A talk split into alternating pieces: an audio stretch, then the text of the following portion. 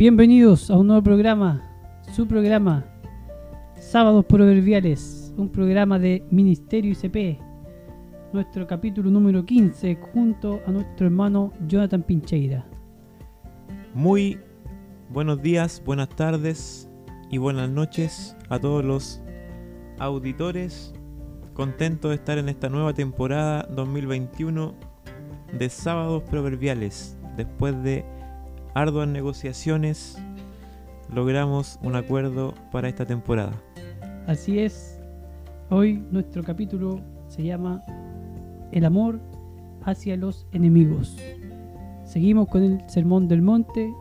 Hoy día leemos el capítulo 5 del versículo 38 al versículo 48. Recordarles, como siempre, que nos puedes escuchar en nuestras plataformas sociales, Ministerio ICP, y escuchar nuestros programas en Sábados Proverbiales, en iBox, Spotify, Anchor y Apple Podcast. Hermano Jonathan, el versículo y el capítulo de hoy es Mateo 5, del 38 al 48. Lo leemos. El amor a los enemigos. Oísteis que fue dicho, ojo por ojo y diente por diente. Pero yo os digo, no resistáis al que es malo, antes a cualquiera que te hiera en la mejilla derecha, vuélvele también la otra. Y al que quiera ponerte a pleito y quitarte la túnica, déjale también la capa. Y a cualquiera que te obligue a llevar carga por una milla, ve con él dos. Al que te pida, dale, y al que quiera tomar de ti prestado, no se lo rehuses. Oísteis que fue dicho, amarás a tu prójimo y aborrecerás a tu enemigo.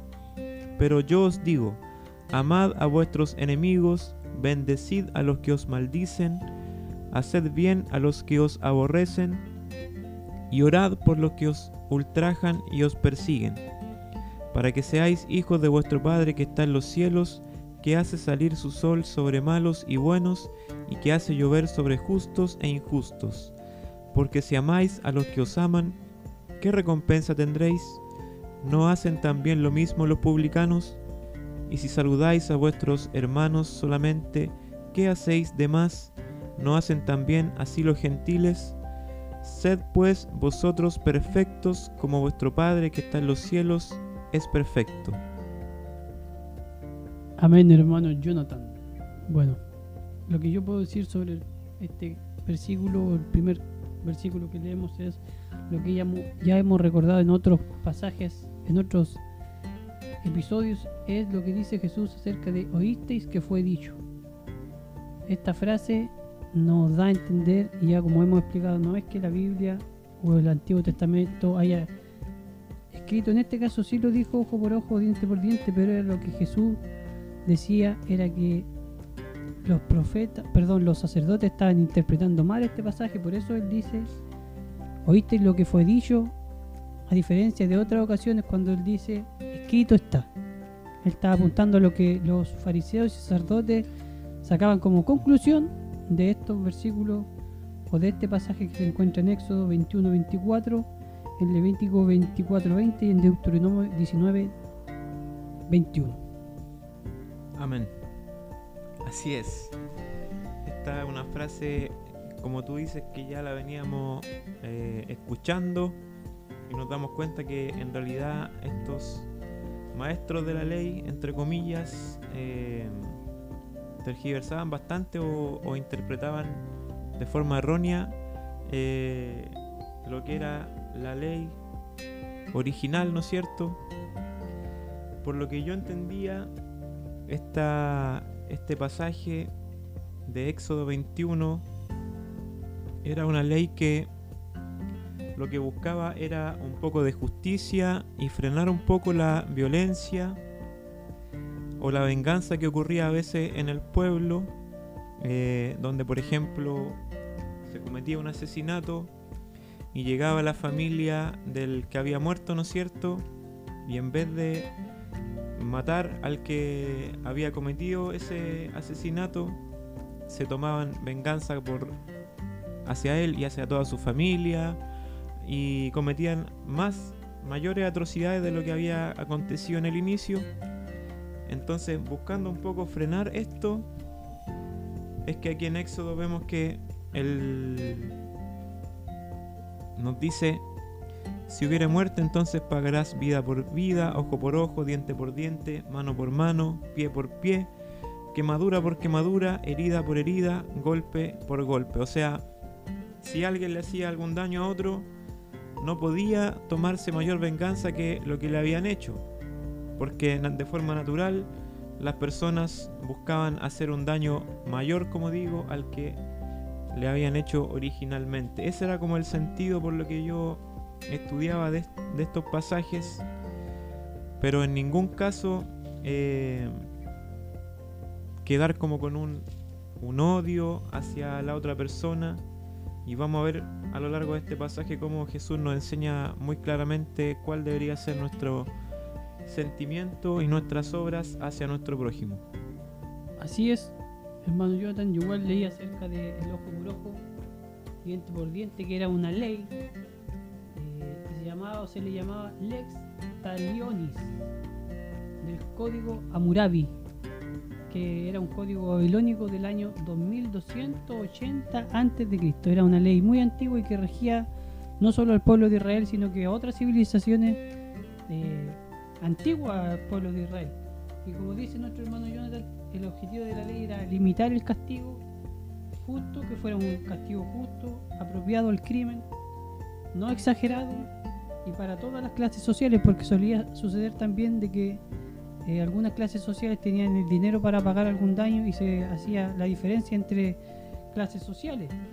Y también esta ley estaba eh, bajo eh, el contexto de que fuera aplicada por un juez, no por las personas civiles así comunes, sino que estaba aplicada y debía ser aplicada por un juez.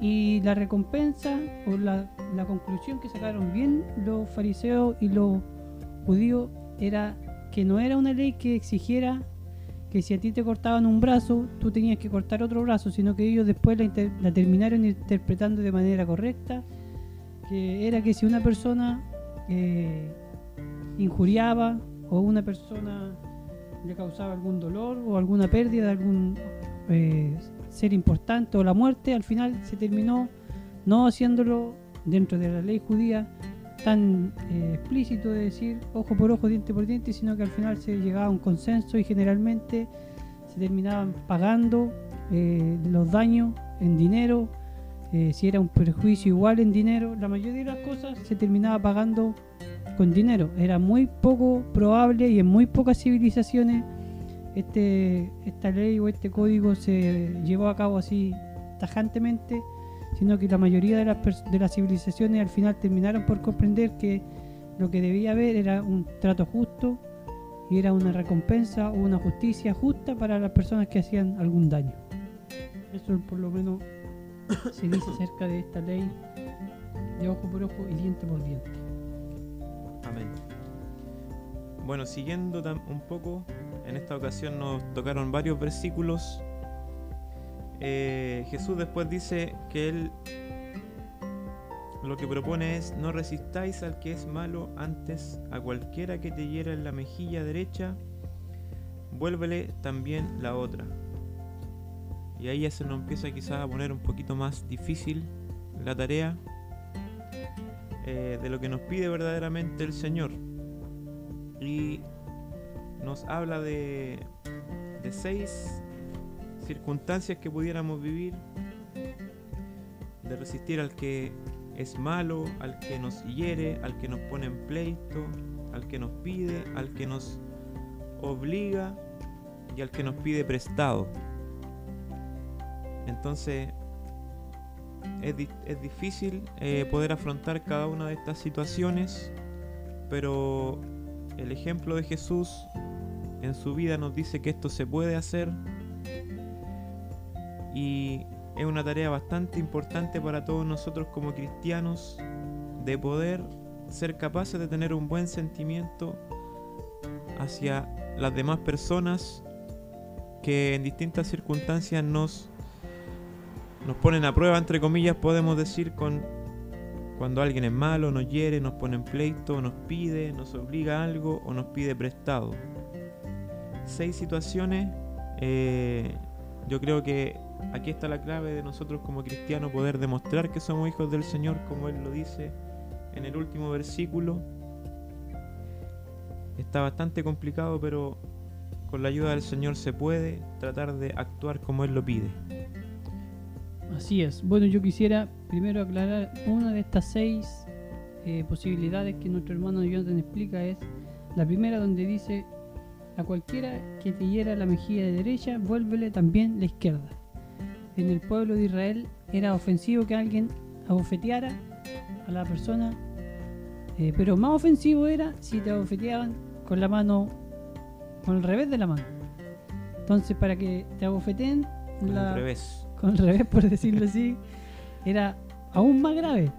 Y lo que Jesús trata de decir es que si la ofensa que te hacen a ti es eh, aún la más grave, tú deberías saber soportarlo y saber eh, resistirlo y no guardar rencor contra la persona que te ofendió. Eso significa lo de la mejilla derecha, vuélvele también la otra. Y después dice, al que, al que quiera ponerte en pleito y quitarte la túnica, déjale también la capa. Había una ley judía que permitía que se le retuviera uno una de estas prendas, y que pasara incluso hasta 24 horas o a la noche esa persona tenía que devolvérsela porque era una ley. Pero Jesús va más allá y dice que las personas no tienen que exigir lo que es legal hacia nosotros, sino que simplemente tienen que eh, dejar esto en, la- en las manos del Señor o como dice también más adelante eh, de que le obliguen a llevar a una milla, eso hablaba de una legalidad también. Las personas de Israel en este contexto la opresión del pueblo romano.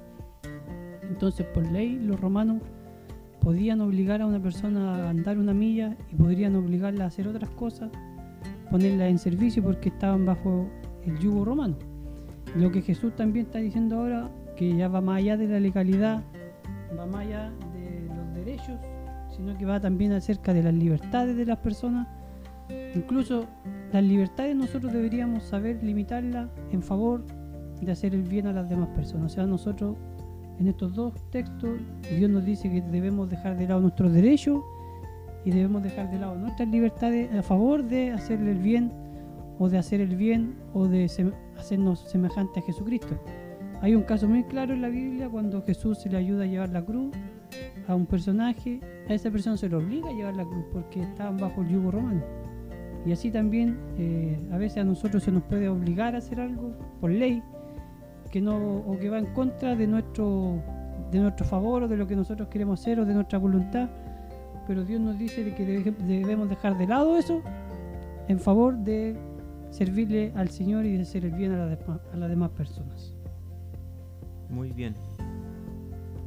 Eh, avanzando un poquito también dice más adelante, oísteis que fue dicho, aquí vuelve Jesús a mencionar esta frase, amarás a tu prójimo y aborrecerás a tu enemigo. Disculpen. Que es la palabra del día, si no me equivoco, hermano Juan Pablo Aborrecerás, así es. aborrecerás. más adelante un- una definición más detallada de esta palabra. Aborrecerás. Yo podía leer que el significado de prójimo, según el hebreo, tenía relación con alguien que no era del parentesco. Quizás nosotros podemos tender a pensar que cuando se nos dice amar al prójimo, está relacionado con nuestro círculo más cercano, con nuestra familia, con aquellos que viven con nosotros, con los cuales tenemos relación. Y también esto estaba errado, quizás el pueblo de Israel, el pueblo del Señor por naturaleza, veía con distancia al extranjero por cómo se fue desarrollando su historia, por las guerras que tuvieron en, en la antigüedad, ¿no es cierto? Con las luchas que tuvieron para eh, a favor de su nación y este pueblo especial, ¿no es cierto?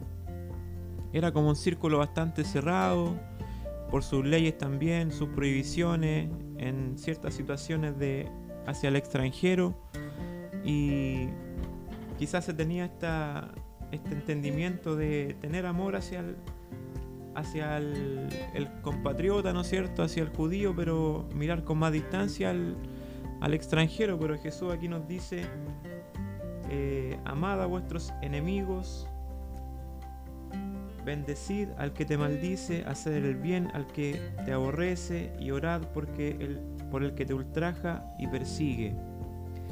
Y quizás nosotros por naturaleza tendemos a tenerle cariño, amor a quien vamos conociendo, a quien nos hace algún bien. Quizás yo me voy haciendo amigo de alguien, le voy tomando cariño, pero ese amor no nace porque sí, sino que tiene un desarrollo. Eh, la pareja va conociendo a su compañero y nace el amor, pero a raíz de un conocimiento, de un caminar. Pero también debería nacer en nosotros un amor que no tenga un, un motivo previo hacia el, enemigo, hacia el enemigo, en este caso, hacia nuestro prójimo, hacia aquel que no conocemos. También con el amor de Dios podemos tener este sentimiento porque Dios a nosotros nos amó sin ningún motivo también.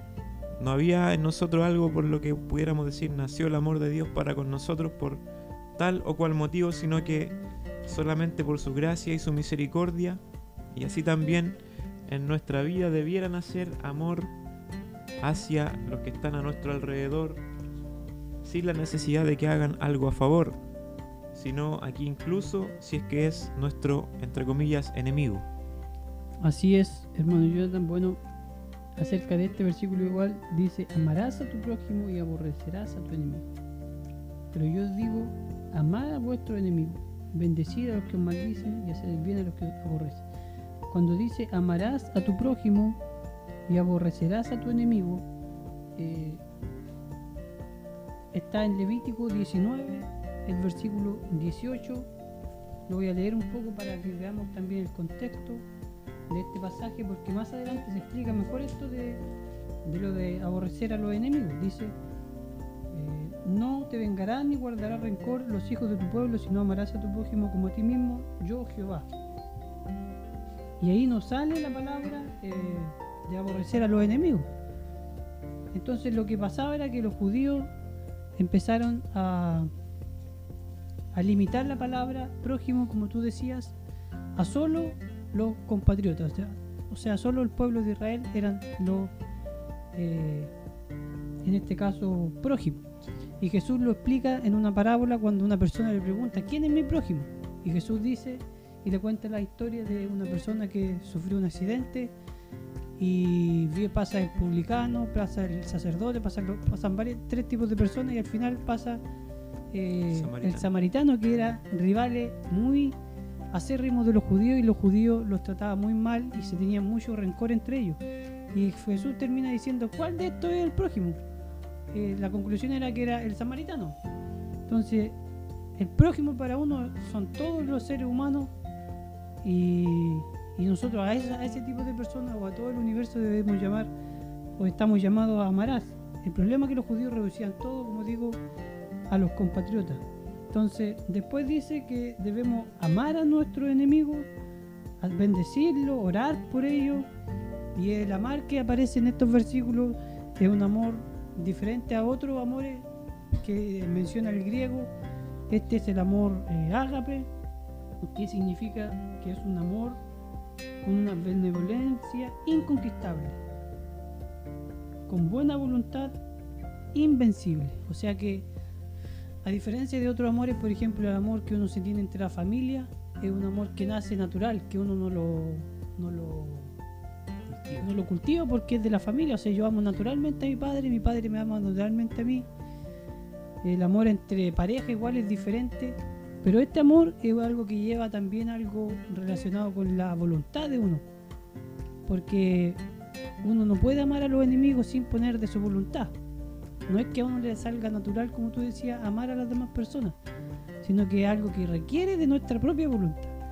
Y, y aquí es donde cae algo bien especial porque esto está escrito solo para los cristianos.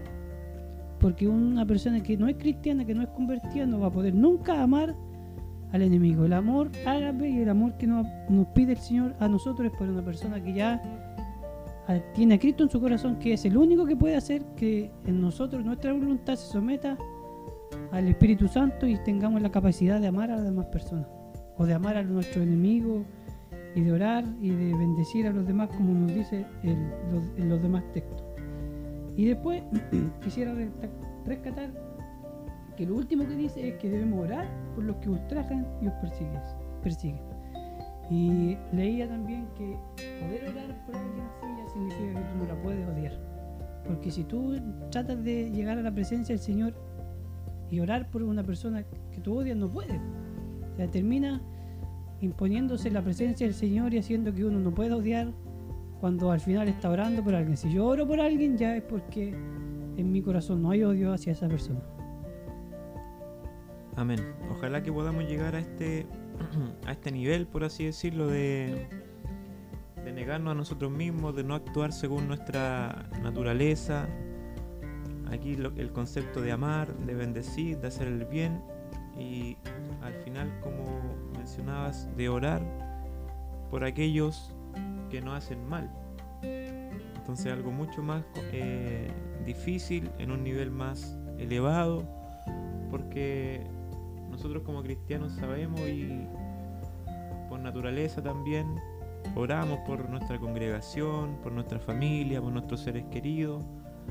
No es algo que nos cuesta, es algo que nace en nosotros, pero orar por alguien que nos hace algún daño, ser capaz de no, no tener ese odio, ese mal sentimiento, ya quiere decir que espiritualmente estamos bien cuando negamos ese sentimiento de rencor y lo transformamos en algo positivo, como es el tener en nuestras oraciones a aquellas personas, también es un buen síntoma de nuestra vida espiritual, de nuestra relación con el Señor el poder eh, tener este tipo de actitudes a favor de nuestro prójimo.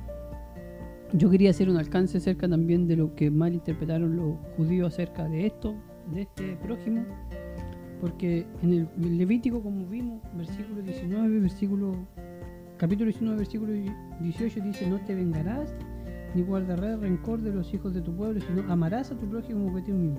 Está hablando de los hijos de tu pueblo, o sea, de los parientes judíos.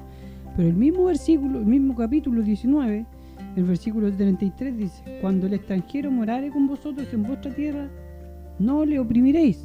Y después el versículo 34 dice, como a un natural de vosotros tendréis al extranjero que, morare, que more entre vosotros, y lo amarás como a ti mismo, porque extranjeros fuisteis en la tierra de Egipto, yo Jehová vuestro Dios. Y aquí donde dice, eh, al extranjero amarás eh, entre vosotros lo amarás es la misma palabra que aparece en el versículo 18, o sea que está diciendo que debemos, el mismo capítulo, amar a los compatriotas, en ese caso judíos, y a los extranjeros, en ese caso naciones paganas, que el Señor también manda a los judíos o a las personas que estaban, eh, a los que fue escrito este libro, que tenían que amar. O sea, en el mismo capítulo eh, se interpreta que debemos amar a los extranjeros. A todos por igual. A todos por igual, Es importante siempre, como se nos ha enseñado, analizar los contextos de los versículos.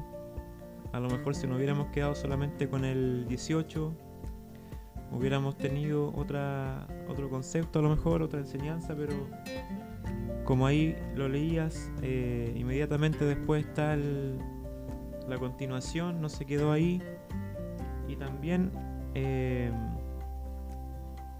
la memoria, la conciencia que debemos tener nosotros, ahí como se le explicaba a Israel, que ellos también sufrieron eh, el ser extranjero y ser tratado de mala forma.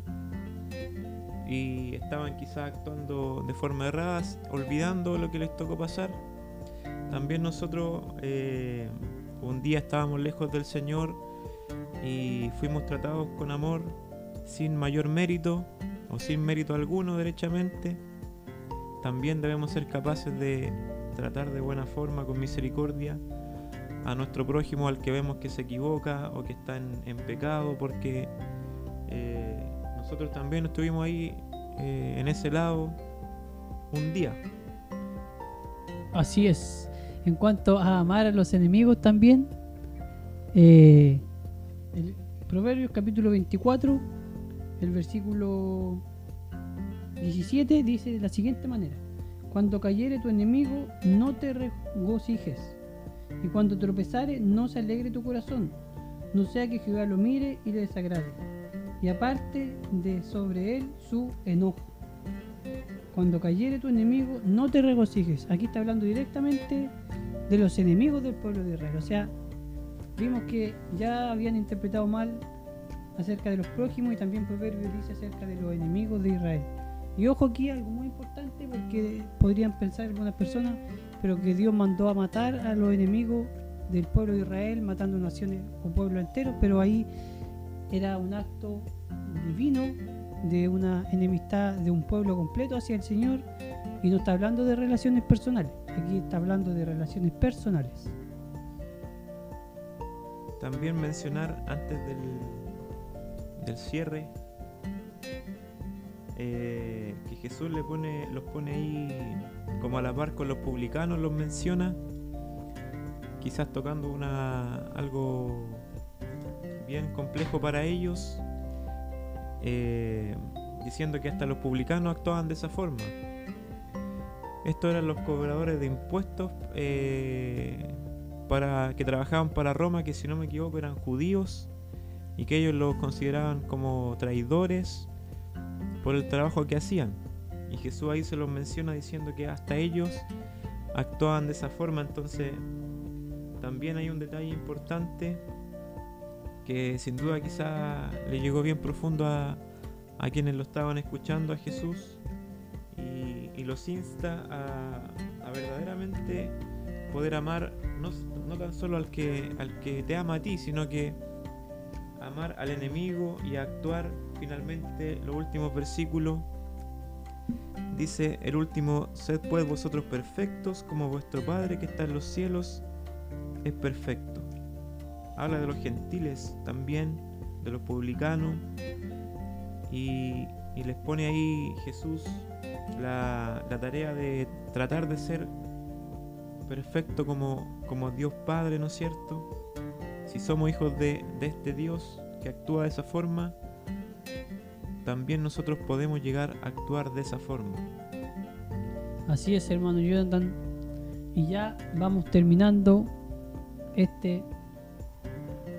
Quiero rescatar lo último que dice acerca de que seamos perfectos. No es que nosotros alcancemos la perfección absoluta, sino que está hablando un significado de el objetivo. O sea, nosotros Nuestro objetivo es parecernos a Jesucristo y nunca nos vamos a ser igual a ellos, pero está hablando de una funcionalidad una funcionalidad que también rescata, por ejemplo, con Job, cuando dice que Job era perfecto, no es que Job fuera intachable o una persona perfecta, sino que el objetivo de Job y la forma de ser el Señor ya había alcanzado una madurez espiritual más que algo que sea perfecto como no lo entendemos nosotros hoy en día. Pero terminando ya con el programa, tenemos el sábado proverbiales, nuestro proverbio del día. El proverbio del día, Proverbios 8, versículo 10. Proverbios 8. Dice, recibid mi enseñanza y no plata, y ciencia antes que el oro escogido. Recibid mi enseñanza y no plata, y ciencia antes que el oro escogido. Así es, entonces recibamos la enseñanza del Señor hoy en día. Y la ciencia. Y la palabra del día es... Aborrecerás. Significado, miseo, de un verbo primario, misos, aborrecido, odiado. Detestar o específicamente perseguir por extensión. Amar menos, aborrecer, aborrecible. La palabra del día, aborrecerás. Así es, hermano Jonathan. Nos despedimos entonces. Les recordamos que nos puede escuchar en todas nuestras plataformas sociales y puede escuchar todos, todas las veces que quiera este programa en iBox, Anchor, Spotify y Apple Podcast. Este es un programa, por supuesto, de Ministerio ICP. Nos pueden encontrar en Facebook e Instagram como Ministerio ICP y en YouTube como Ministerio ICP Linares. Nos despedimos. Será hasta la próxima. Hasta un próximo programa. Los amo, enemigos.